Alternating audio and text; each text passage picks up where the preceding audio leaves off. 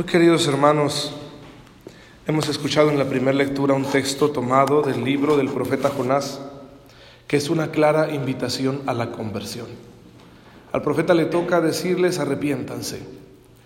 Aquellos hombres, los ninivitas, aceptaron lo que el profeta decía, cambiaron su vida y lo demostraron con esos signos, el ayuno, la ceniza, el ponerse una ropa muy, muy burda que se llama sayal y que te pica, ¿no? Como tela de costal que te incomoda, signos de una conversión más interior.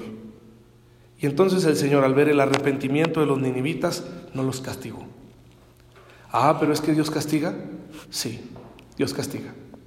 El primer castigo que el Señor ha determinado para nosotros pecadores es que de vez en cuando nos va a dejar enfrentar las consecuencias de nuestros actos. ¿Qué más castigo queremos? Yo hago algo malo y va a tener malas consecuencias. Y a veces el Señor es bueno y me libra de esas consecuencias, pero no siempre. Si yo insisto en el pecado, tarde o temprano voy a enfrentar las consecuencias de mis actos. Primer forma que tiene Dios de castigarnos. La otra es que Dios puede determinar en su infinita sabiduría que nos pase algo. Alguna cosa que nosotros los seres humanos decimos es mala. Un accidente, una enfermedad, una crisis.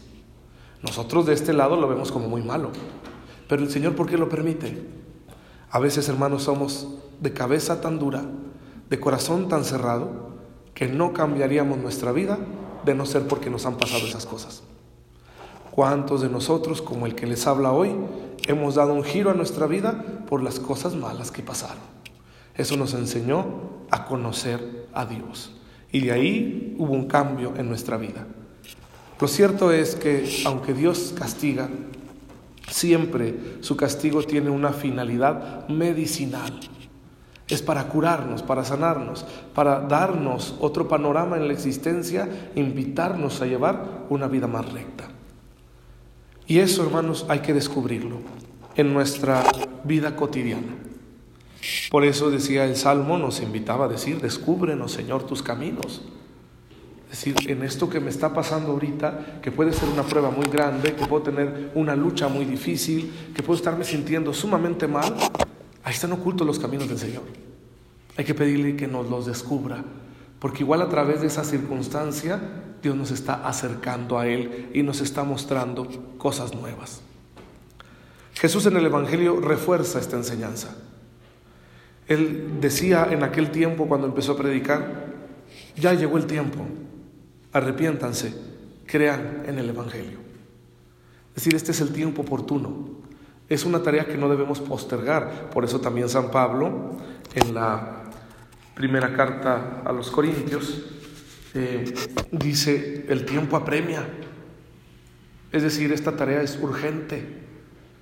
Mi conversión no la puedo posponer, porque qué tal si mañana no estoy vivo. Hay gente que así piensa, no, no, pues sí, de veras que uno debería portarse mejor y Dios me está llamando a que me porte mejor, pero lo haré después cuando ya no tenga ganas de pecar. Yo quisiera, hermanos, que me dijeran ustedes cuándo se llega a ese momento en que ya no tiene uno ganas de pecar. Porque yo desde que me levanto tengo ganas de pecar hasta que me acuesto. ¿sí? Entonces nunca se llega a ese tiempo. Lo que sí se nos va a llegar es la muerte. Y no sabemos cuándo. ¿Qué tal si me muero hoy? Entonces yo no puedo, digo, nadie se vaya a morir hoy porque los padres en domingo estamos muy ocupados y como que para la misa y todo eso, ¿verdad? Pero nos puede llegar hoy, hoy me puedo morir y, ¿qué tal si me llega la muerte y yo no me convertí, no me arrepentí? Entonces la conversión no debo postergarla, es una tarea apremiante, urgente. Cada quien sabrá que tiene que cambiar en su vida, en su corazón. Y para que esta verdad, este anuncio de la conversión llegue a todos los pueblos, Jesús ha asociado a los hombres. Lo vemos aquí llamar a estos pescadores, a Pedro y a Andrés, a Santiago y a Juan, para asociarlos a su tarea, para encargarles que ellos van a seguir anunciando el Evangelio cuando Él ya no esté aquí en la tierra porque resucitó y subió al cielo, una verdad de nuestra fe. Entonces, ¿quién continúa su obra? La iglesia que nace con los apóstoles y que siempre está iluminada con el poder del Espíritu Santo. Pero aquellos hombres, para ser verdaderamente pescadores de hombres, tuvieron que dejar algo. Ellos estaban acostumbrados a sus redes, a su trabajo, a sus luchas de cada día, a su forma de pensar. Y tuvieron que dejarlo atrás para poder seguir a Jesús y convertirse en apóstoles, en enviados, en pescadores de hombres. Hoy tú y yo somos los llamados a dejar las redes, a dejar lo que estábamos haciendo como lo estábamos haciendo. Para algunos hermanos, esta llamada supone un cambio radical en la forma de vivir, como lo ha sido para mí, como lo ha sido para nuestras hermanas. Para otros no implica un cambio tan radical de vivir, pero sí un cambio muy radical en nuestra manera de pensar. Yo les propongo cuatro cosas en las cuales el Señor nos está pidiendo un cambio, que dejemos atrás cómo estamos viviendo todo eso. Primero, nuestros juicios. ¿Cómo juzgo yo a la gente? A lo mejor los etiqueto, a lo mejor pienso mal de las personas, a lo mejor digo, este no vale la pena, este otro, ¿verdad? No, pues siempre se equivoca, este es un desgraciado. Cuidado, solo hay un juez. Entonces Jesús nos está invitando hoy a convertirnos aquí, cambiar nuestra forma de pensar. Yo les pongo este ejemplo. Siempre en nuestros vecindarios hay un vecino incómodo. Nosotros ahí en el seminario tenemos un vecino incómodo que es buena persona, pero le gusta mucho la música de banda, a deshoras, ¿verdad?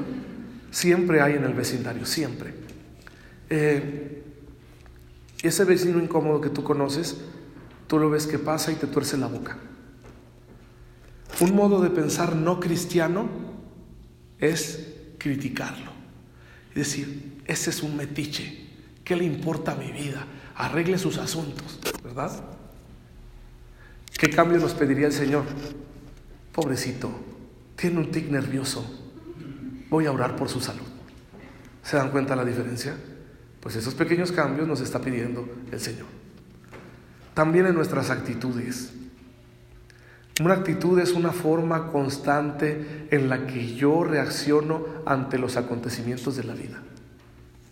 Por ejemplo, que hay una crisis y mi actitud es de renegar quejarme, protestar. Ahí Dios nos está pidiendo un cambio. Si no, no reacciones así, ¿verdad? Ante las dificultades que podemos encontrar en la familia, reaccionas con orgullo, con soberbia, diciendo, yo tengo la razón. Cambia eso. El Señor te está pidiendo que des otra respuesta distinta en cada momento de la vida, aunque sea difícil. Otra cosa que incluso también el Señor nos pide cambiar es nuestro estado de ánimo, nuestro humor. El que cree en Jesús, en su amor, en su misericordia, en su poder, no puede estar permanentemente triste. No puede estar con cara, diría el Papa Francisco, de funeral. No puede estar aguitado permanentemente. ¿Dónde está su fe? La fe cambia las cosas en un instante. ¿Sí? Yo soy una persona que me molesto mucho y también me entristezco mucho. A veces me han dicho, padre, no se le nota. Yo creo que de vez en cuando sí se me nota, pero la gente es buena y me lo dicen, Padre, no se le nota. ¿Por qué? Porque hago actos de fe. ¿Sí? Hay días que amanezco insoportable y tengo un montón de misas que celebrar. ¿Qué culpa tiene la gente de mi mal humor? Y entonces yo le digo al Señor, Señor, esta gente te necesita y no va a llegar otro Padre más que este. Entonces, por favor, encárgate de mí. Y cuando menos pienso, pasa algo que ya me alegró el día y entonces ya fui bueno, fui amable con aquellas personas a las que tenía que servir. Y luego, hermanos, sumamente importante, en nuestra manera de relacionarnos unos con otros, el Señor quiere un cambio. El Señor quiere que construyamos nuestras relaciones de forma distinta, que sean relaciones de amor, de generosidad, de solidaridad, no de egoísmo ni de competencia.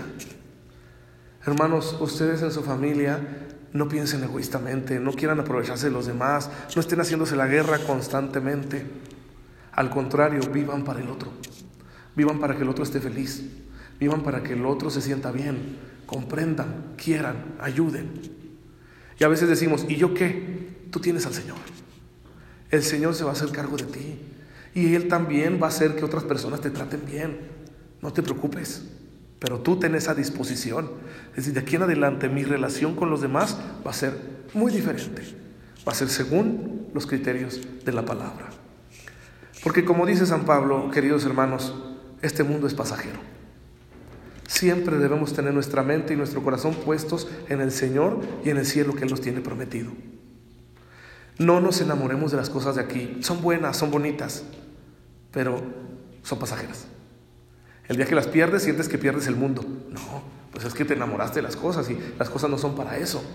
Es que mi trabajo, es que mi dinero, es que mis capacidades, es que mi familia, es que mi salud, todo eso lo podemos perder, cierto o falso.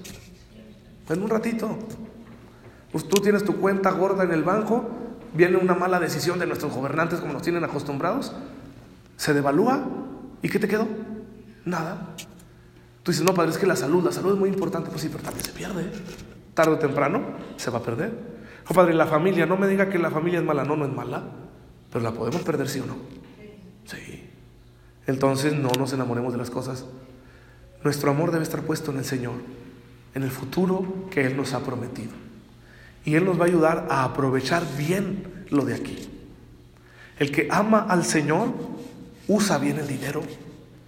El que ama al Señor disfruta su familia. El que ama al Señor cuida su salud.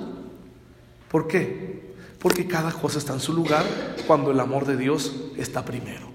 Y el amor de Dios no pasa. ¿Sí? Podrás perder todo lo demás, pero nunca perderás el amor que Dios te tiene. Vivan como si no estuvieran viviendo lo que están haciendo. No vivan entregados completamente a las cosas de aquí.